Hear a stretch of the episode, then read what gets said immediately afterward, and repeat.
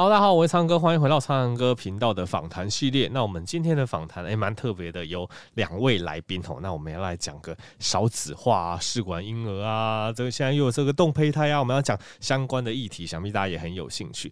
好，那首先我们先欢迎台北中山医院生殖中心负责人李世明医师。大家好，我是台北中山医院生殖中心负责人李世明医师。OK，谢谢李医师。好，那我们另外一位来宾是台北中山医院的胚胎师哦，大家可能比较少听过这个职位，李代菌胚胎是。Hello，大家好，我是胚胎师李岱均。OK，那正如大家所知道的哈，其实少子化在台湾是一个蛮严重的问题。那大家可能不知道说，这个美国中情局啊，CIA 这个好像都电影里面才会出现的一个角色，他们其实每年吼都会去统计每一个国家生育率到底是第几名。那后来发现，在二零二一年在四月公布的这个数据中，台湾敬陪末座，国内十五到四十五岁间的女性每人平均是生育出一点零七个新生儿。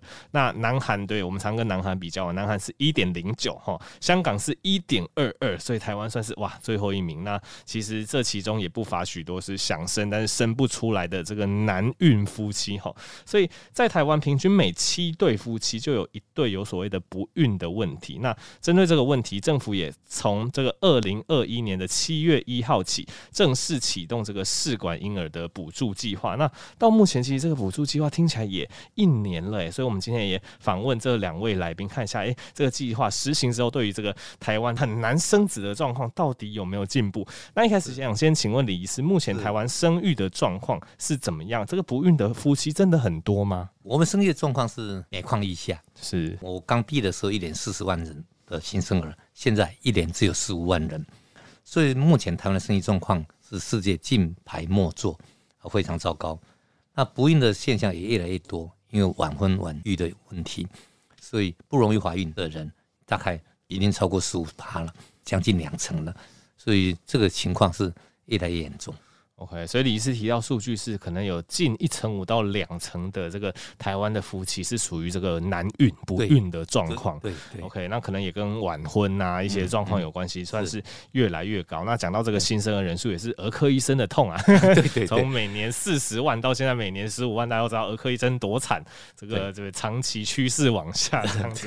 OK，那想要请问李医师，目前哈政府对于所谓的生育补助规划，这是怎么样的一个规划？那目前实行一年，这个计划对我们新生儿的出生数有这个加成的效果吗？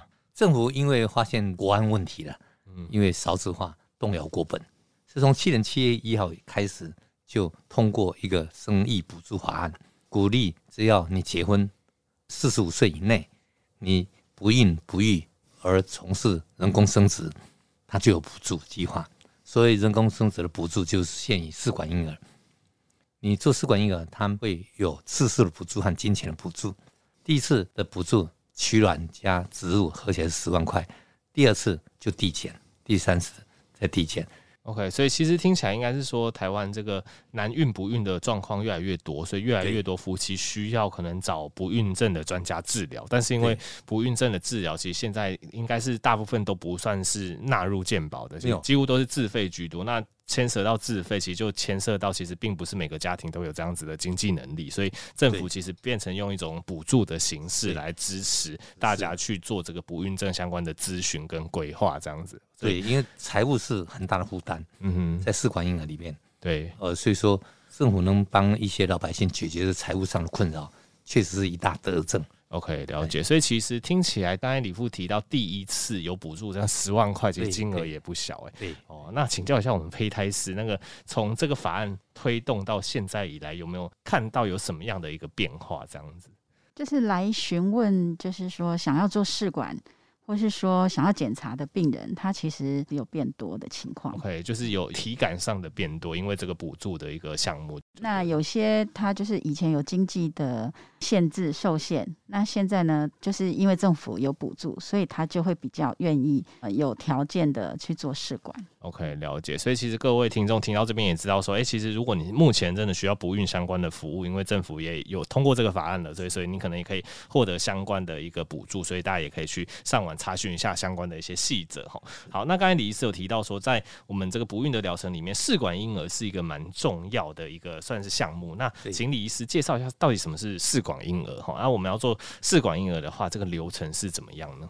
我们简单讲一下流程啊，就是说我们试管婴儿第一先决条件，第一个要拿到卵子，跟精虫交在试管里面交配，化一层胚胎才有试管婴儿。那第一个条件当然是取卵，那你要取到足够的卵子，成功率才够高。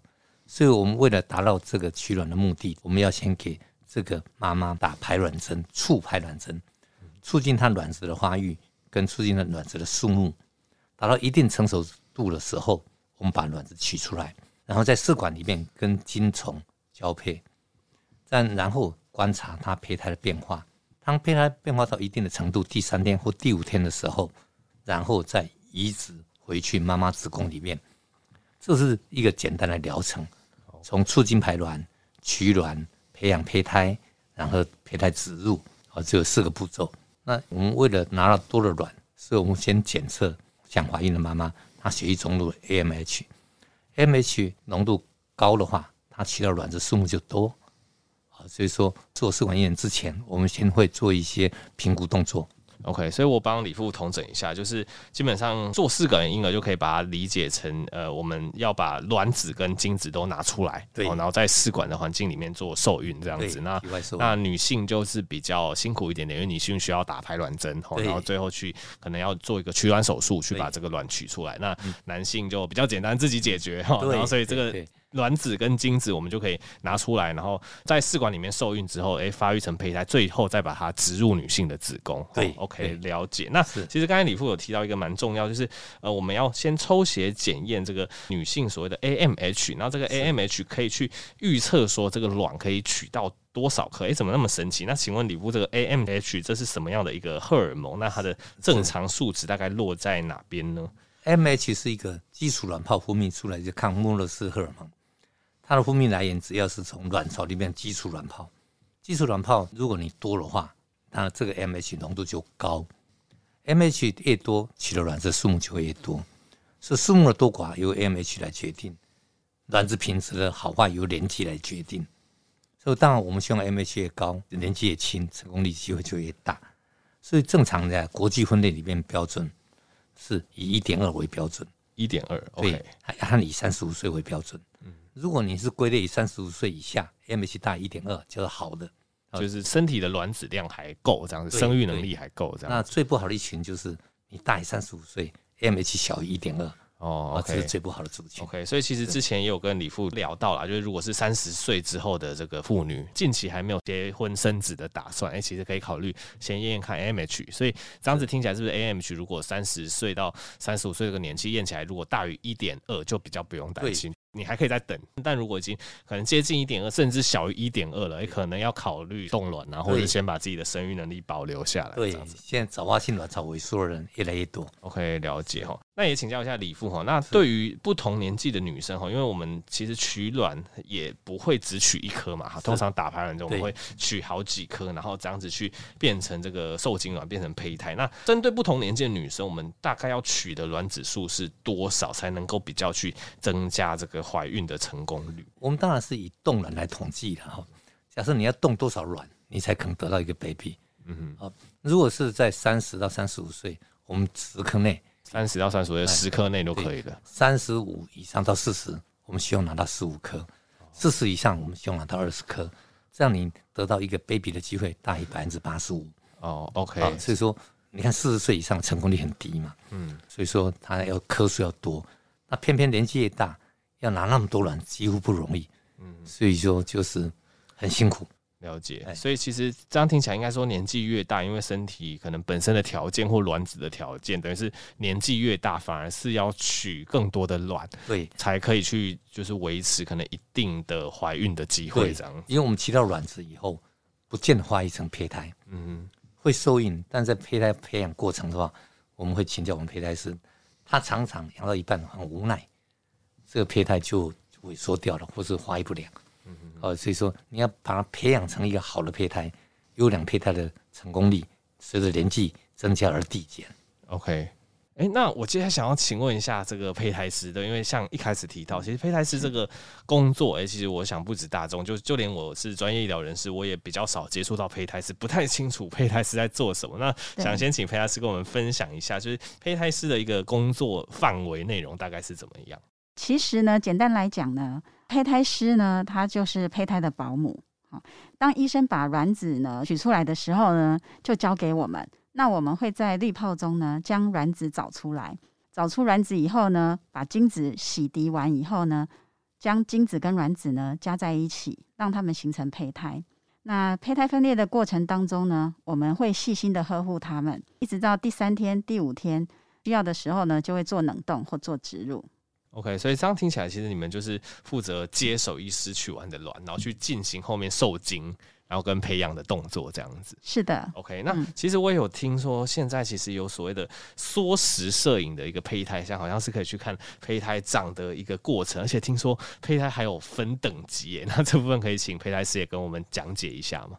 好的，早期传统的培养箱呢，其实呢，我们必须要每天呢将胚胎拿出来观看，看一下胚胎生长、发育、分裂的情况。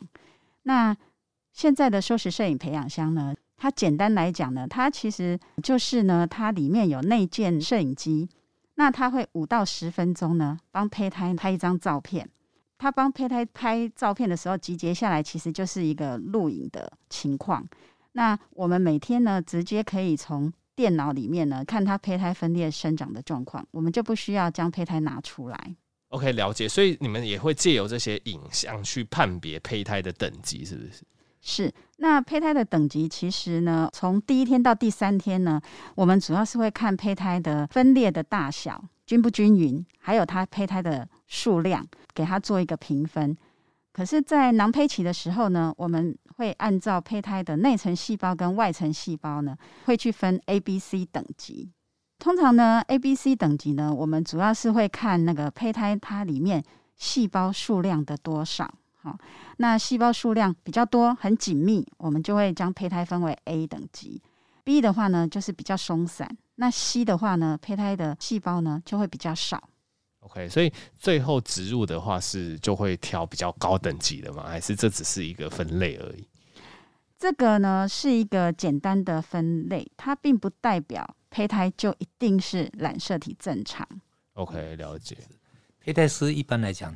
它的胚胎分类对我们临床医生很重要，他给我们的资料，我们会根据他的资料选择优良的胚胎植入，成功率会比较高。是呃，一般传统的是看外观，嗯，啊，他不管他们用什么分数打了分数或打了表格，我们会根据他选择一个优良的胚胎。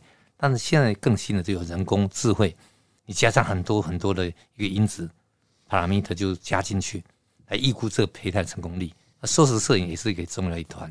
还有一个立腺体的多寡，哦，还有一个胚胎等级分化、细胞数目，种种加起来会提高我们。选配好胚胎的机会哦，了解。欸，那我也想要请教李医师，因为其实会做这种所谓的不孕疗程，大部分年纪可能是偏大的女性。对，那当然大家会担心说，哎、欸，那年纪越大，女性好像比较容易产下一些可能染色体异常的宝宝哦。那现在科技那么发达，有没有，譬如说你们在选胚胎的过程中啊，或者怎么样，有没有办法先排除这一类可能所谓染色体异常的宝宝，让植入的？这个胚胎是比较正常的，这是这是现在科技有办法达到的吗？有，现在选择一个优良胚胎，它最主要目的就是缩短你怀孕的时间。嗯，第二个避免你怀孕以后流产或是生产出不正常的 baby。嗯，所以我们最好是说植入这个胚胎是一个优等的胚胎，这样会比较。那什么叫优等的胚胎？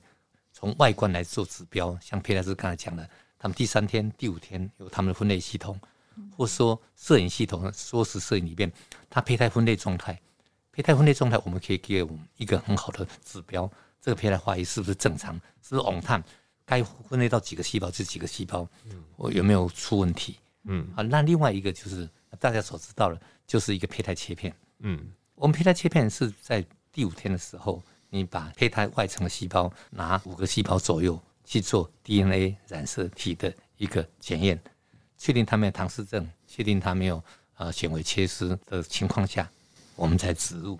那现在更新的进展就是说，我去切片，我怕伤了 baby，我最好到第五天到第六天的时候，我从胚胎的培养液里面去捞一些胚胎在培养过程会死掉一些胚胎，嗯，捞出死掉胚胎的 DNA 来做分析，嗯，分析你这个 DNA 的碎片，来看看这个胚胎好不好，我就不用去切胚胎。哦，了解。所以现在越来越进步。种类越来越多，欸、那这个要靠胚胎师他们的巧手，他们做个切片要花很多时间。了解，其实就是等于是说，在胚胎植入子宫之前，先筛选，先筛选，就是可能先把那些可能有异常的，或者是品质比较不好的胚胎筛掉，那我、嗯、再植入，其实对于整体的一个怀孕率、流产率，哎、欸，其实都会有帮助，对，帮助很大。OK，了解。那我们请李医师跟我们分享，有没有让你印象比较深刻的这个试管婴儿案例？这样子听众也会比较有对整个试管婴儿疗程会有多一点点的这种想法跟感觉。那我个人比较深刻的就是有一个年纪比较大了，我们问他说：“你为什么这时候四十六七岁了还来努力？”他当然还有一悲惨的故事，就是他小孩子走了，那走了以后他要回来，虽然评估他的。哦，成功率很低，因为四十五岁他成功率不到百分之五，嗯，啊非常低，哦大概百分之二到三而已，流产机会就去了一大半，所以剩了百分之一，所以说他还是尝试，嗯嗯嗯，那那有些人是，我们也有时候很感动，就是说他做了好多次失败了，嗯，他跟我们讲说没有关系，我回去赚钱，继续努力，对对，我再来继续努力，嗯，我那听了就很心酸，嗯，啊这种案子也不少，OK。我其实相信，现在因为二零二一年就是七月开始有一些政府的补助，相信在这部分金钱负担上会再有一些些扶持啦，会再有一些些加强这样。哎、欸，那胚胎师有没有例子跟我们分享一下？我印象深刻就是我们有个病人，他在外院做切片，然后切片出来的胚胎都是异常，所以就没有成功的胚胎可以做植入。那在我们这边，因为他的 AMH 也很低的，只有零点二。每次取出来的卵子也只有二到五颗，那医生建议就是说不要做切片，那直接就是说有好的胚胎就做植入，那植入第一次她就怀孕成功了。哦，那个怀孕的人本身应该也很感动，就是在外面失败那么多次，对对，最后终于成功了。是，所以目前就是还在努力在怀胎中就对了。是，是对对，好。呃，那尤其像刚刚提到的哈，这个从二零二一年开始，政府也有提供不孕的一些相关补助，哎，多多少少有一些扶持哈。那其实妇女哎，如果有这方面需求，还是建议尽早啦，因为毕竟女性真的时间上比较宝贵，有时候年龄到一定程度，还是会对生育力造成一定的影响。这样子，就我的经验，因为我从事胚胎工作二十四年来讲，我看过很多的，就是说想要怀孕的妈妈，其实她们呢，大部分呢。他们都是在三十几岁的时候想要冲刺事业，但是呢，他们都到四十岁左右，其实事业有成了，然后钱也有了，但是就是想要宝宝。所以我会就是呼吁建议大家，其实呢，怀孕真的要趁早，不要太晚，不然你到时候来的时候呢，卵巢功能低下，然后胚胎的品质不好，对你来说也是一个很艰辛的路程。OK，谢谢佩莱斯的补充。那最后李富有没有什么提醒观众朋友这个生育计划的一个想法？这样子，生育计划真的要提早。刚刚才胚胎师，你超过某个年龄以后，你面临很大的困难，所以我会呼吁大家，如果你三十岁以后啊、你对婚姻还有要无期的时候，你不妨来抽个血，看你的 AMH。如果你 AMH 很充足，没有关系，你有时间跟他耗。如果你 AMH 偏低的话，你就要记得去存卵啊，或是冻胚胎。如果你结婚的话，没结婚是存卵，有结婚后能冻胚胎。等你到四十岁或三十八岁以后，你想怀孕，你还有很年轻的胚胎可以用。